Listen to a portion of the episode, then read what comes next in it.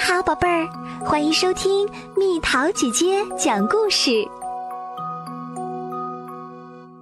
太阳想吃冰激凌，文图张伟，由中国中福会出版社出版，蜜桃姐姐播讲。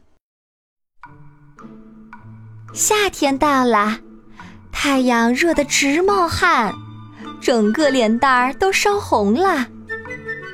好想吃个凉凉的冰激凌啊！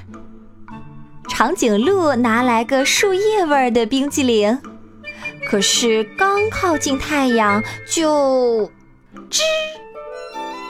大灰熊拿来个鳕鱼味儿的冰激凌，可是刚靠近太阳就滋。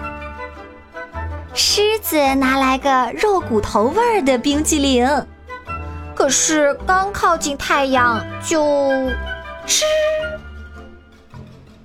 小猴子拿来个香蕉味儿的冰激凌，可是刚靠近太阳就嗖。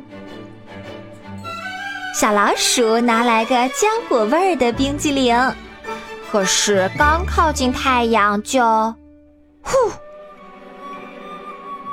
太阳吃不到冰激凌。难过的快哭了。这时，聪明的小狐狸眼珠咕噜一转，想到了一个好办法。他找来了巧手的风婆婆，给太阳量身定做了一件漂亮的五彩云衣。太阳高兴地穿在身上，整个大地一下子凉快了。小狐狸拉来满满一车的冰激凌，吧唧吧唧，太阳开心地吃起美味的冰激凌，还打了个响亮的饱嗝。这下，整个世界都充满了甜甜凉凉的冰激凌的味道，太阳终于凉快了。